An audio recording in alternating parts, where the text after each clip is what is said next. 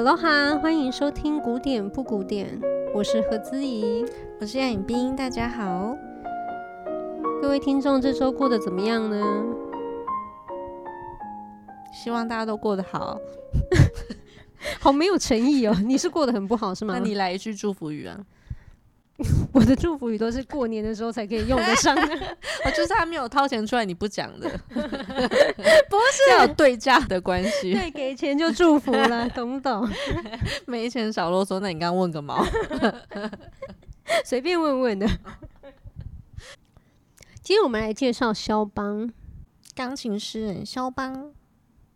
我有些学生常会觉得，为什么要叫肖邦钢琴诗人？哦，那你觉得呢？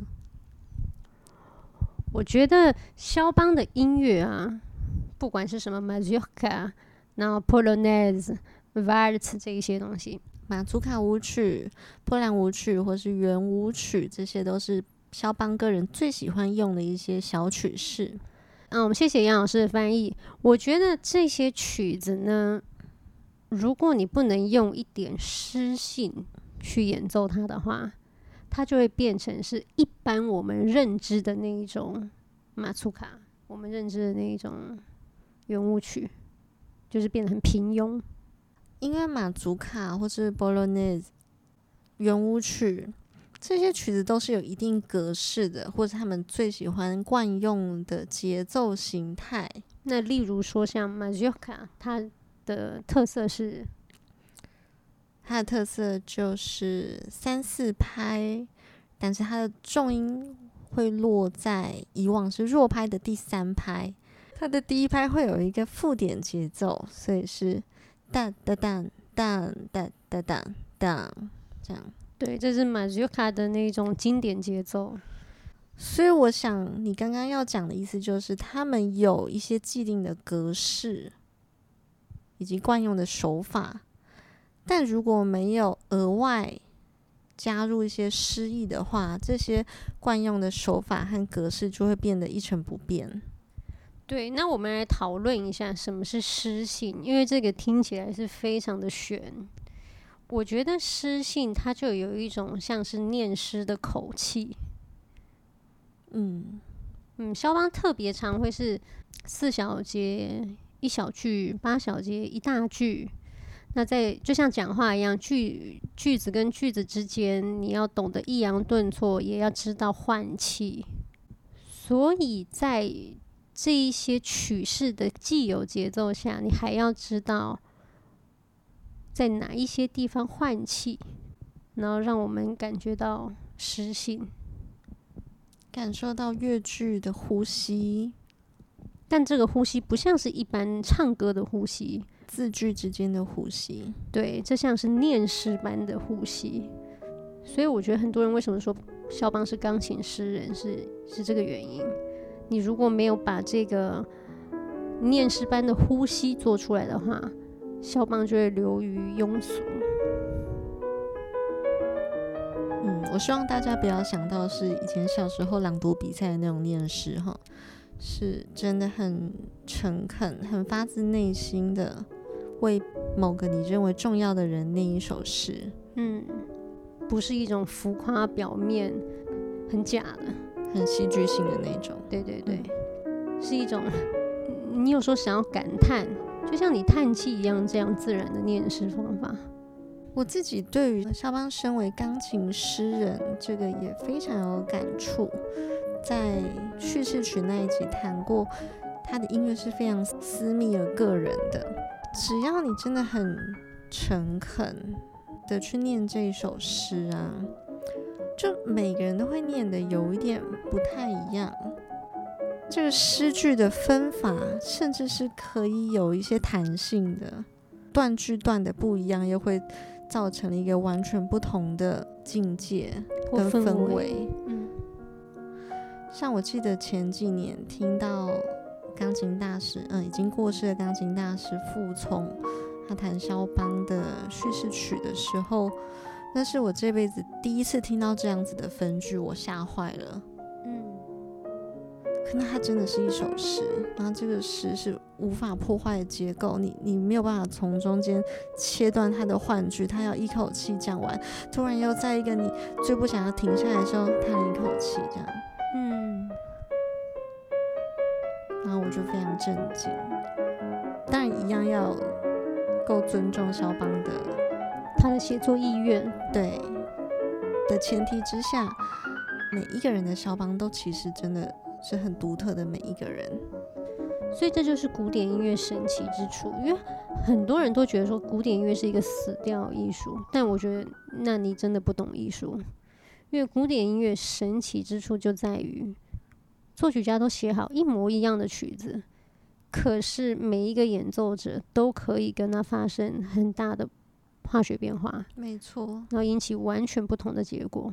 每个人的演奏都可以变成一个崭新的，嗯，独一无二的，嗯，的一个全新世界。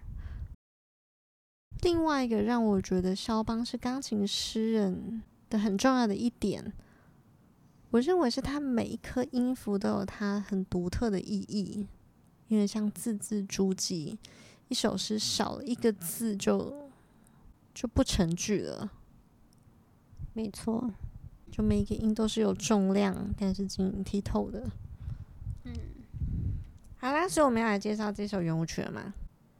肖邦这一首 Waltz Opus 六十四之二，升 C 小调，在他最轰轰烈烈的那段恋情跟乔治桑，据说是他们分手之后写下来的。大概一八四八年分手嘛，然后一八四九年就过世了，在三十九岁的时候，那死于肺结核。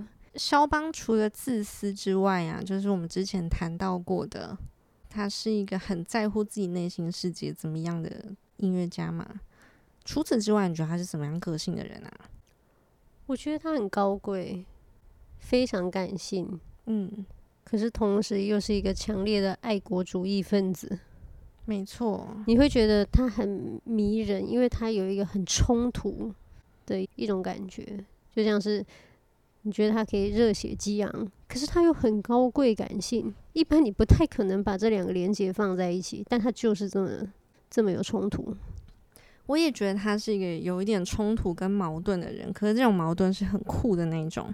嗯，就你常听他的各种波兰舞曲啊，华尔兹，也就是圆舞曲。就你听他那些华尔兹啊，好像真的就是为了上流社会在舞厅里面非常不食人间烟火的感觉，只有纯粹的喜乐跟无比的灿烂。他写这些开心的段落的时候，是真的，一尘不染的感觉。没错，又能写进你最忧愁、最深刻的内心，就好像他有时候真的很喜欢这些华丽的舞会啊。Party 呀、啊，跑趴什么？他其实是，但他好像有时候有一点不屑这一切。嗯，没错，没错、嗯，好像在俯瞰众生，有一点不屑一顾的感觉。对，我们先来听听看这首曲子。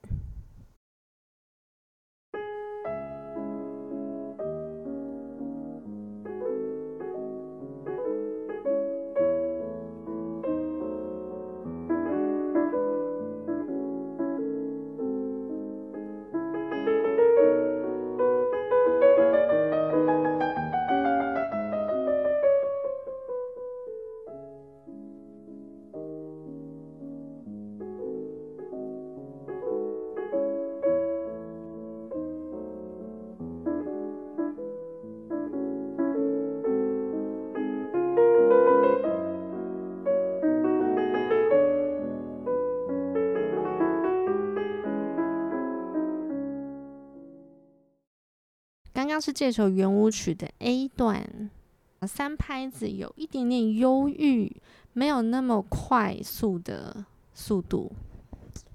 而且通常圆舞曲三拍都会有一种蹦恰恰蹦恰恰，就是会流动起来的感觉。可是你听到这一首圆舞曲，它很明显在第二拍跟第三拍的时候。不是那么顺的踩下去，就是欲言又止。对，就好像第一拍其实是一个推动的拍子，他第一步走下去之后，哎，为什么二三有点卡住啊？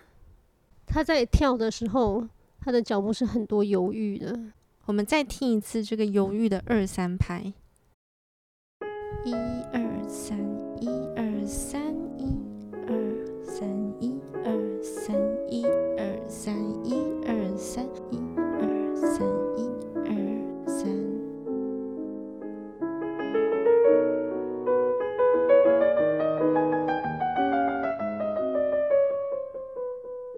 们可以很明显的听到，在第二三拍正应该要冲的时候，他犹豫了。对，他犹豫，然后而且他退缩，他有点往倒退路，这样脚步遇到了一些阻碍。我其实也觉得这边很像一种问答，他对他自己的自问自答。前面这两拍，so me，像是问题。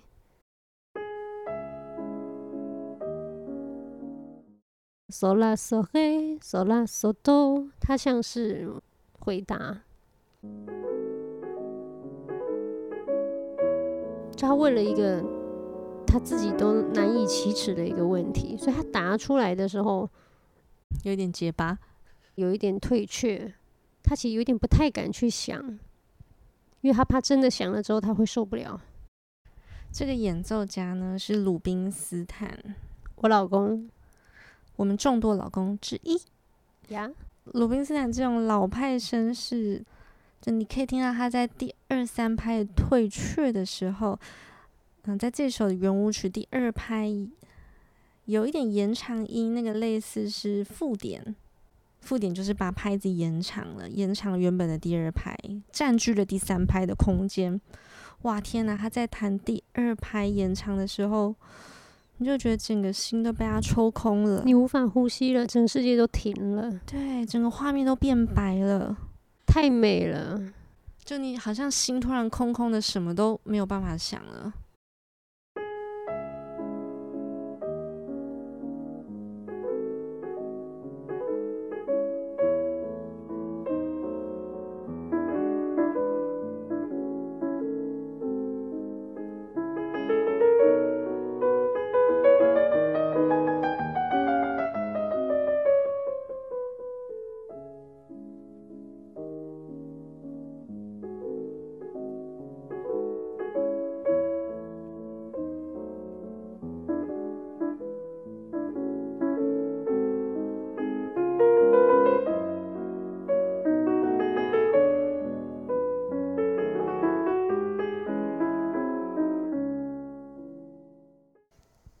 哇，这一串下行音群也真的太动人了。这一串连续的八分音符呢，一直重复敲击着某个音，西啦啦嗦嗦发发咪咪嘿嘿哆，这样子，好像是因为他前面的迟疑，他怕他错过什么了，后面赶快要追赶，嗯，他怕落后众人的脚步，嗯，快要赶上的时候，又有一点害怕。又回到自己的世界，对，又不敢走了，嗯，所以他放慢他的脚步了，突然又刹车了。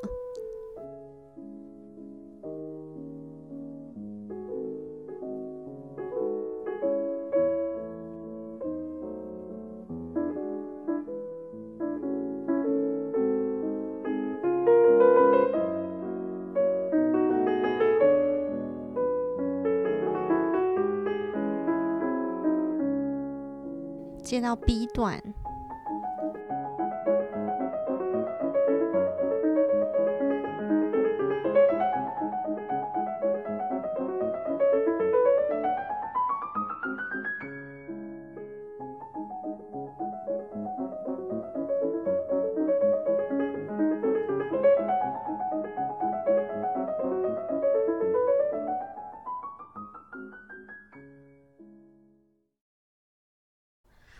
一段使用了 più mosso，就在速度上面是突然转快了，好像远远的把 A 段的那种有一点忧愁的情绪全部抛在脑后，然后开始自顾自的跳起舞。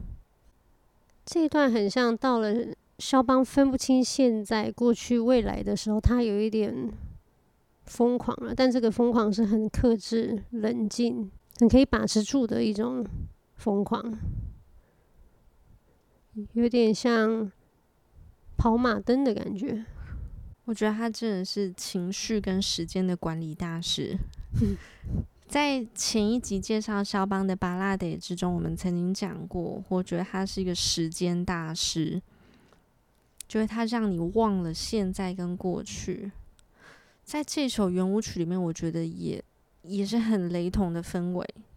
A 段有点忧伤，有点欲言又止，那好像是有点代表着现在现实。当他开始轻快的跳起舞的时候，你的思绪好像被他带到很远的地方，这好像是他的曾经，对，很远的过去。可是你看他跳那么轻快，通常轻快这么轻松的华尔兹，蹦恰恰蹦恰恰，应该是要很高兴的，一种翩然起舞的速度，嗯，像蝴蝶一样。可是你总是就轻快不起来，你的心没有办法轻快。肖邦在他圆舞曲里面很喜欢使用一种拱形的旋律线条。所谓拱形，就是先往上爬，不不不不不不，然后往下掉，哒哒哒哒哒哒，这样子。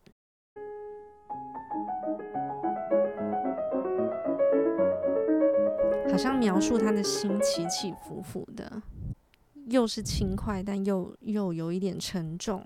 会不自觉的往下坠。我们再听一次这个拱形线条的 B 段，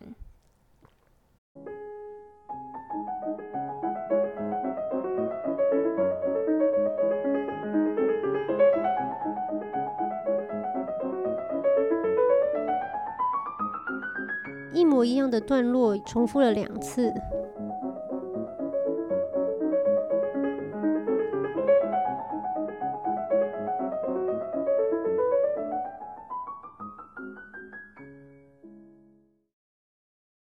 哦，我很喜欢它最后的结尾，就好像它飞到云端中，飞上天堂，或飞到你看不见的远方了。鲁宾斯坦这一段右手的高音旋律，像极了水晶灯或水晶杯这种通透高贵的质地。最后一声叮，我觉得这真好美哦。弹这首圆舞曲厉害的地方啊，就要在于你必须要。又要把这些音符弹得很轻盈，可是又要有重量，重量之中又要够透明，对，晶莹剔透。你真的要必须要了解肖邦曾经是在怎么样的舞会，那是一个什么样的场景。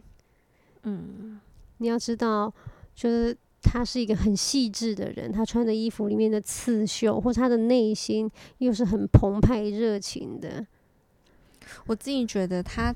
在这一段舞会，就是 B 段的舞会里面、啊，是他想起了过去，可是他的进退必须要得宜，他不能让别人看出来他要失态了。对，所以他还是要很优雅、很绅士，不能失态。我们再听一次 B 段，然后接入 C 段。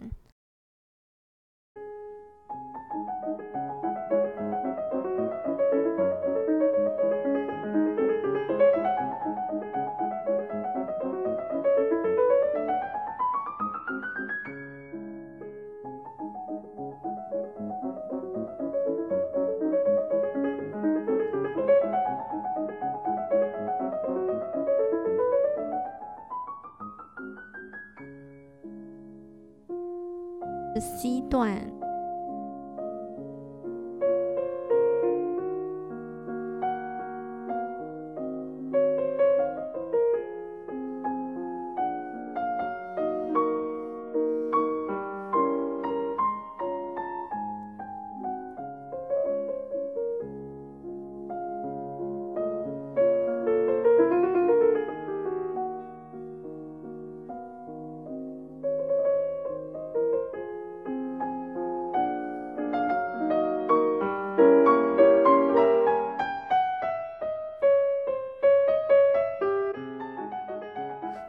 好像堂而皇之的，真正的走入了一个梦境里面。他好像趁着这个舞会的空档，他受不了，他不能再装下去了，因为他快崩溃了。嗯，他这个梦是极其的美好，非常柔软，悬在空中的，所以有点不真实。但在梦中，他可以为所欲为，暂时忘掉他的痛苦。嗯，这个 C 段呢，从原本曲子的升 C 小调，用了同一个音，同音异名，转成了降低大调。所以升 C 跟降低是同一个音，可是从小调变成大调，你就会觉得恍如隔世。在这个梦里，他就很放肆的，有一串很自由的音符。对，就他难得可以任性，他平常都要一副绅士啊、高贵贵族样，他这里终于可以有一点任性。追风少年，然后好像有人抓住他说：“哎，你怎么从舞会里面逃走？赶快回来跳舞！”所以他又被拉回去了 B 段，梦要醒了。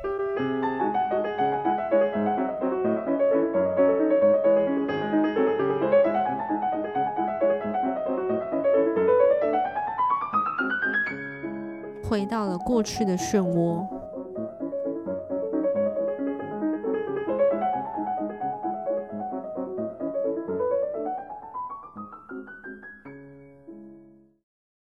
B 段呢，我觉得鲁宾斯坦钢琴家刻意淡化了右手的线条，你有点看不清楚他在跳什么舞了。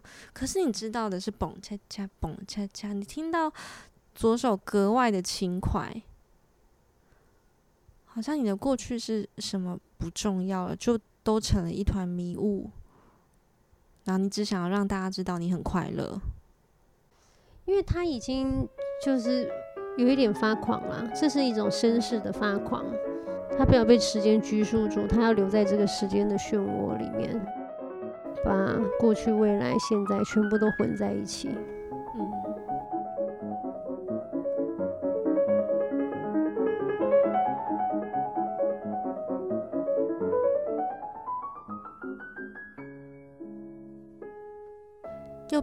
毁了现实的 A 段。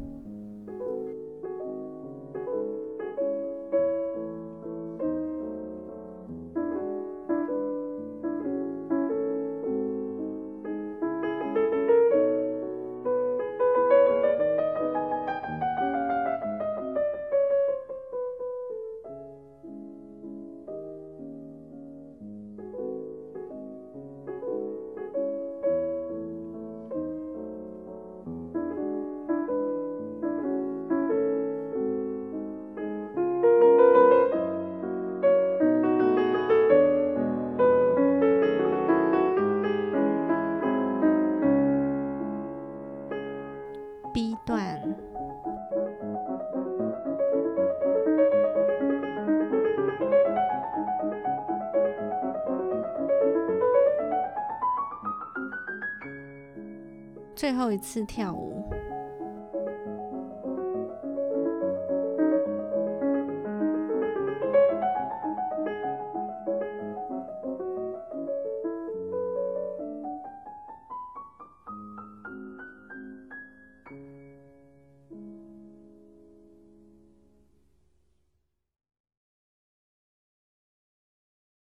最深的悲伤不是你撕心裂肺在那里哭啊、喊啊、叫啊。这首真的是最深沉的悲伤，但是他用很轻描淡写的语气，就是轻轻带过，这就是真的太可怜了。我们都觉得肖邦是一个非常抒情、浪漫的一个钢琴家，一个浪漫乐派的代表人物。但其实你们知道他最崇拜的音乐家是谁吗？肖邦其实很喜欢巴哈，还有莫扎特跟一些意大利歌剧。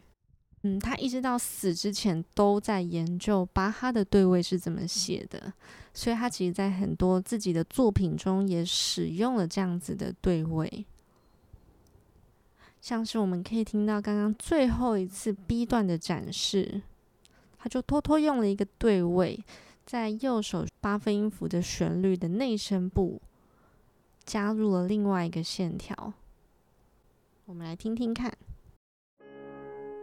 Thank you.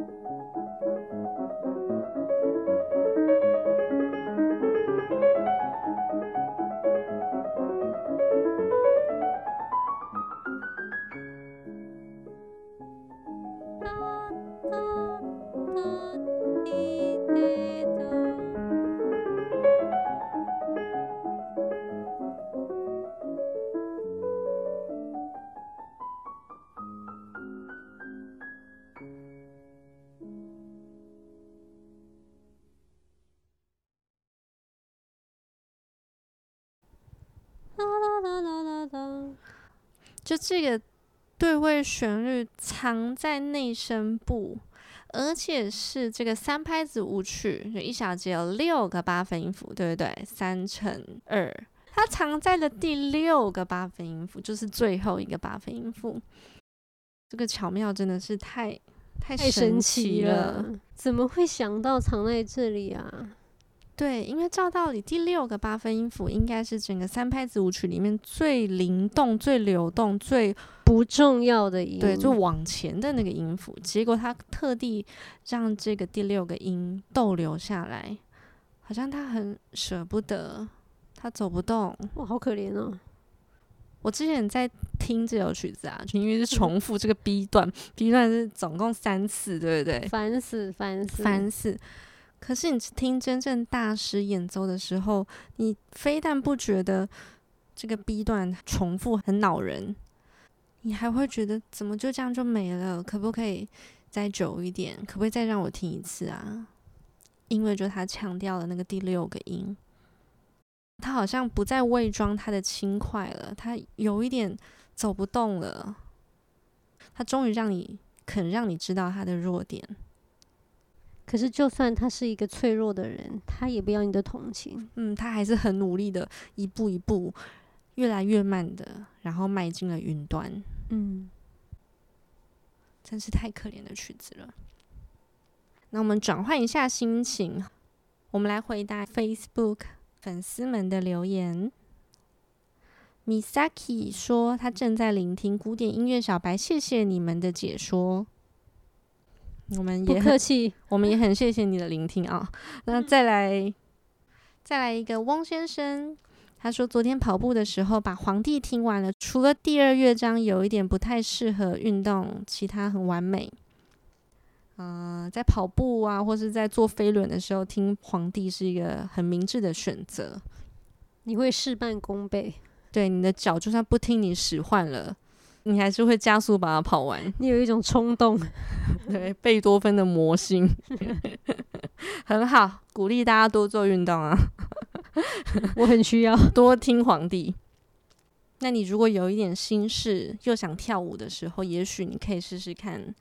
今天的这一首肖邦 Opus 六十四之二，如果对这些古典乐曲有进一步希望知道的更详细深入，欢迎在 Facebook 粉专私讯我们，询问更进一步的私人或团体音乐导聆课程。那不要忘记到 Apple Podcast 帮我们按五星留言，跟我们互动，谢谢，拜拜。